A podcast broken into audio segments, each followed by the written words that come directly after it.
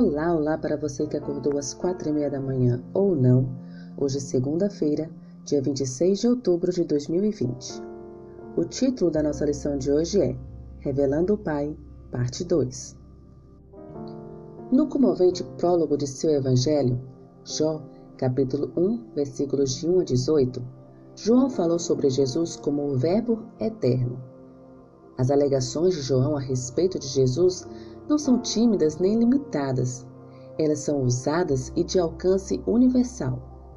Jesus já existia antes do mundo existir, ou seja, desde a eternidade. Na realidade, Jesus é o agente da criação. Jó, capítulo 1, versículos 2 e 3. Ele é a luz dos homens. Jó, capítulo 1, versículo 4. E, como Verbo que veio ao mundo, ele ilumina a todo homem. Jó, capítulo 1, versículo 9. Segundo João, qual foi o resultado de Cristo ter se tornado um ser humano? Como verbo, que luz ele trouxe? Quais qualificações ele possui para realizar tal efeito? Jó, capítulo 1, versículos 14 e 18. A luz apareceu quando as trevas do mundo eram mais intensas. Havia apenas uma esperança para a humanidade, a de que o conhecimento de Deus fosse restaurado no mundo. Cristo veio para restaurar esse conhecimento.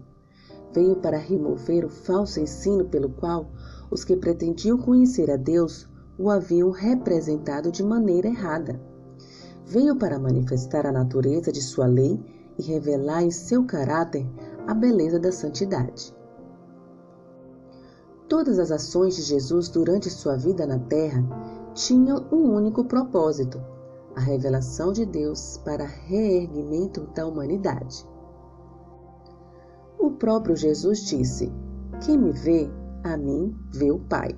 Jó, capítulo 14, versículo 9. Qual foi o contexto dessa declaração? Por que ele disse isso? Jó, capítulo 14, versículos de 1 a 14. É tentador criticar a declaração precipitada de Filipe em Jó, capítulo 14, versículo 8. Após anos de íntima comunhão com Jesus, ele ainda não havia entendido o ponto essencial da ação, de que Jesus tinha vindo para mostrar o caráter do Pai. Talvez os professores de hoje encontrem algum conforto no fato de que um dos discípulos do Mestre dos Mestres tenha se saído tão mal. A declaração de Filipe provavelmente esteja registrada não para nos dar motivos para criticá-lo, mas para nos dar uma oportunidade de nos examinarmos. Há quanto tempo andamos com Jesus? Será que entendemos Jesus melhor do que Filipe? Quem me vê a mim, vê o Pai. Que o Senhor te abençoe. Um bom dia.